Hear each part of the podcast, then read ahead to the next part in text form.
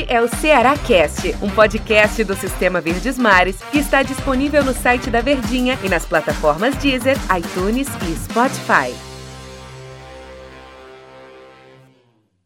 Alô pessoal, um abraço para todos vocês. Sejam todos muito bem-vindos a mais um episódio aqui do nosso Ceará Cast. Hoje é dia de jogo. O Ceará enfrenta o time do Bahia e vamos conversar sobre esse mais desafio, mais um desafio do time do Ceará. Eu sou o Antero Neto, estou muito bem acompanhado aqui pelo Tom Alexandrino. Como é que tá, Tom? Tudo certo? Tudo bem? Tudo bem, né, Antero? Tudo tranquilo. Rapaz, os bastidores são bons, viu? Fervendo, né, ah, rapaz? Brasil. Fervilhando os bastidores. a plateia é sempre é... presente e atuante, né, Tom Alexandrino? Rapaz, e atrapalha também de vez em quando. Põe bote pra correr. Tom Alexandrino. é. É, enfrentar o Bahia tem sido, diga-se de passagem, algo muito bom para o time do Ceará, né? Tomara que continue assim, né? A história entra em campo, entra, Tom? Rapaz, Antero, o retrospecto não, porque a circunstância ela é diferente, né?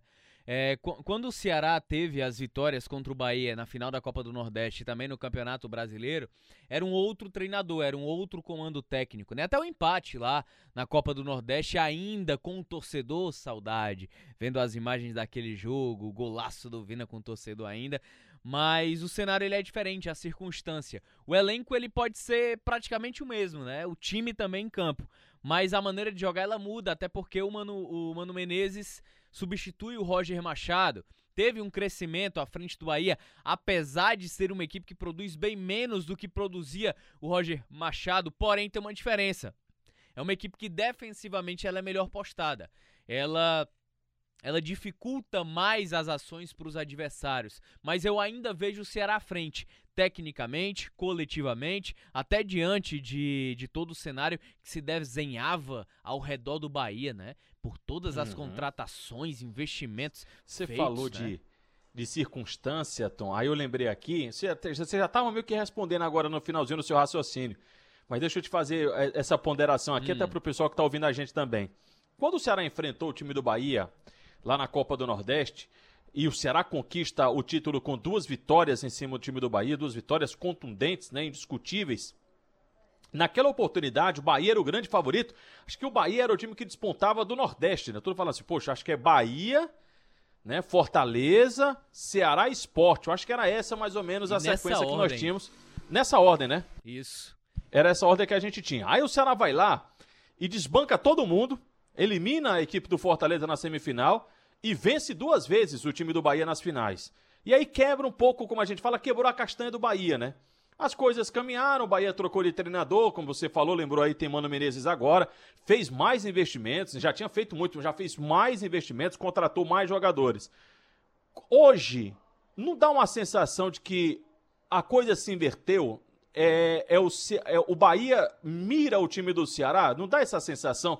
Pelo que o Ceará já apresentou no campeonato e até pela posição do Ceará e também pelo último resultado no Campeonato Brasileiro. Tudo bem que o Bahia teve a classificação na Copa Sul-Americana, mas no Campeonato Brasileiro o Ceará venceu fora, goleou o Vasco 4 a 1 e o, e o Bahia perdeu em casa para o São Paulo por 3 a 1 Então, me parece que o cenário mudou em relação àquela final da Copa do Nordeste. Hoje, quem respira e quem chega com mais pompa é o time do Ceará, ou não, Tô Alexandre? Rapaz, Antera, é exatamente isso, porque é, e, e, aí, o, olha, olha como, como o cenário ele é invertido, né?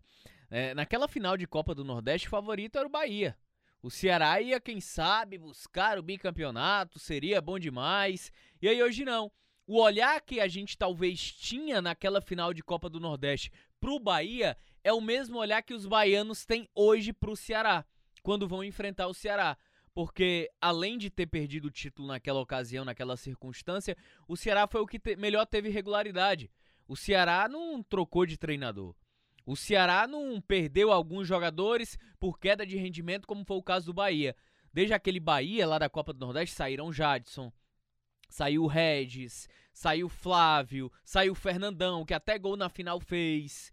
Então é uma equipe diferente. Trocou treinador, por mais que mantenha algumas daquelas contratações, Rossi, Cleison, que todo mundo falava, né? O próprio Danielzinho, que veio do Fluminense, o Elias chegou depois, enfim, é uma equipe ainda mais frágil do que o próprio Ceará. Eu ainda vejo dessa maneira. Então eu acho que aquele olhar que nós tínhamos lá atrás para o Bahia é o olhar que os baianos hoje têm para o Ceará. Por isso que não é apenas pelo retrospecto recente, é pelo que o Ceará manteve de produção de resultados dentro da temporada até o momento.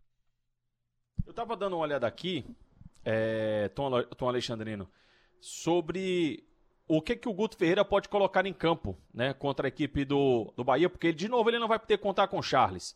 Mas aí ele tem o retorno de Fernando Sobral. Acho que é a única dúvida mesmo. O Bruno Pacheco viajou, deve jogar, então será vai, deve jogar com o Richard e o Samuel. Aí o Thiago Panhussá volta, na minha opinião, também volta para ser titular. Não sei se você discorda, Tom, mas acho que ele volta para ser titular. Até um, um, uma amostra disso é o investimento, né? Que a equipe do Ceará fez é, com a. Eu vou dizer contratação, né? Com adquirindo 60% dos direitos do Thiago Panhussá. E aí ele pode jogar contra a sua ex-equipe, que é o caso do time do Bahia. Luiz Otávio Bruno Pacheco. Fabinho, Fernando Sobral, Vina, Léo Chu, que mais? Lima e Clebão. Hum. Não ter o Charles, mas ter a volta do Fernando Sobral, acho que é um pelo outro ou não, Tom Alexandrino? Eu, eu acredito que, que num contexto geral acaba sendo mais semelhante a isso, né? É, porque te, pesa muito o entrosamento, Antero. O entrosamento da permanência do Fabinho, o entrosamento também do próprio Fernando Sobral. O Charles não tem condição de jogo, não vai atuar, mas eu acho que são os três que tem um nível de entrosamento, principalmente de fechamento de marcação a favor do Ceará. E aí surge uma outra possibilidade, né? Como opção para o decorrer dos jogos, para o decorrer da, é, da temporada e também para um futuro próximo, que é o Pedro Nares. E aí é um dos investimentos do Ceará, jogador de 22 anos de idade. É um jogador que já aparece hoje como uma boa opção para o Ceará, caso seja necessário. Mas eu enxergo é, com muito melhor olhar o retorno do Fernando Sobral. E aí na minha cabeça é Fernando Sobral e Fabinho. Com possibilidades, aí um ouvinte colocou muito bem pra gente no show de bola na última sexta-feira a possibilidade de colocar juntos Fernando Sobral e Pedro Nares. Também seria uma boa possibilidade, mas pelo que a gente conhece do Guto, pelo que ele já deu de demonstrativos na temporada, pela sequência e pela coerência do treinador, eu acredito que ele não faria trocas bruscas ou mudanças é, repentinas no Ceará, não. A gente estava falando aqui do time do Bahia e eu busquei aqui rapidinho uma provável escalação de Douglas Friedrich, é o goleiro, Nino Paraíba, Hernando Juninho e Matheus Bahia, Gregory, Ramon e Daniel, que é esse que o Dom se referiu lá do Fluminense, Fecim, Rossi e Gilberto. Deve ser esse o time do Bahia para enfrentar a equipe do Ceará. E tem um ponto, Tom, que os dois times precisam melhorar, que os dois times entendem que precisam melhorar. Porque, ultimamente, a gente tem falado muito de ataque do time do Ceará, né? Uhum. Ah, Viseu, Clebão, precisa é. fazer gols, não sei o quê, mas o Ceará é um time que marca muitos gols. Apesar de a gente não ver muitos seus atacantes, né, fazendo muitos gols, até porque o Ceará teve essa dificuldade com o atacante, aliás, vem tendo dificuldade com o atacante. Atacante, quando eu digo aquele, camisa, aquele cara de área lá, o camisa 9. Mas é na zaga em que o, o, tem, tem maior, maiores problemas Ceará e Bahia. Bahia tomou 34 gols e o Ceará tomou 32. São números altos. São dois times que tomaram muitos gols até agora no Campeonato Brasileiro. Então esse é um, é um, um ponto que chama bastante atenção, que é o sistema defensivo das duas equipes, né? É, Para esse jogo aí. Questão do ataque, o Ceará hoje tem o quinto melhor, né? Ele só, fica, ele só não é melhor ataque do que Atlético Mineiro, São Paulo, Flamengo Internacional e Santos. Apenas, né? O Ceará é. fica ali na quinto melhor ataque do Campeonato Brasileiro, que não é um, um mau local, não. Desculpa, o Ceará tomou 34 gols, tá? Eu tinha falado 32, não. O Ceará tomou 34 gols e o time do Bahia tomou 37. Fazendo Nossa. a correção aqui. O Ceará tomou 34 e o Bahia tomou 37. Os dois times precisam dar uma solucionada nessa questão dos gols tomados. O Ceará, pelo menos, teve uma primeira ação que foi a troca do goleiro, né? Vamos ver se o Ceará aproveita também esse sistema defensivo meio fragilizado do time do Bahia. É, e você tinha falado sobre isso, né, Tom? E aí a gente tá falando sobre a segunda e a terceira pior defesa do campeonato, né? É, defesas em que, por exemplo, o Ceará, num primeiro momento, ela tinha como, como de, o sistema defensivo seu maior trunfo. Pelo menos vindo, e a gente estava falando de Copa do Nordeste. O Ceará consolidou o seu título da sua, é, na sua maneira de atuar, na sua maneira de jogar dentro do próprio campeonato, dentro da própria temporada que encontrou num primeiro momento o Guto Ferreira. E aí eu acho, acredito, que essa cota de gols sofridos pelo Ceará ao longo da Série A, é, eu sempre gosto de colocar na, na cota dos jogos, né? Da sequência de atuação, sempre um em cima do outro, então isso acaba ponderando um pouco mais. E aí eu vejo o Ceará com maiores possibilidades, com maior otimismo dentro da competição, pelo tempo que vai ter à disposição para trabalhar.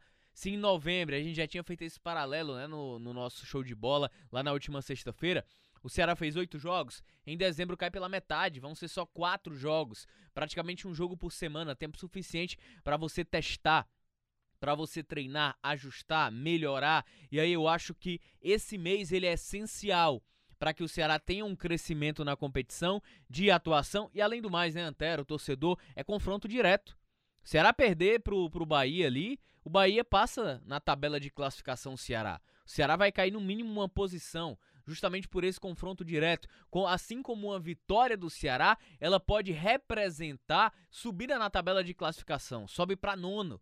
E aí vai ser a melhor classificação do Ceará até o momento dentro do Campeonato Brasileiro. Dá uma margem de segurança maior, é, tendo em vista todos os problemas que o clube passou nos últimos dois anos de competição, onde brigava ali mais contra o rebaixamento. Esse ano, em nenhum momento, é, terminadas assim jogos, a gente viu o Ceará de fato brigando para não entrar na zona. Teve talvez uma ou outra rodada de aproximação, mas rapidamente o Ceará conseguiu fugir dela.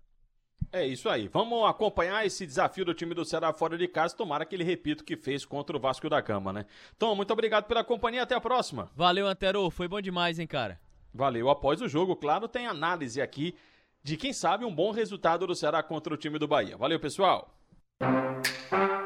Este é o Ceará Cast, um podcast do Sistema Verdes Mares que está disponível no site da Verdinha e nas plataformas Deezer, iTunes e Spotify.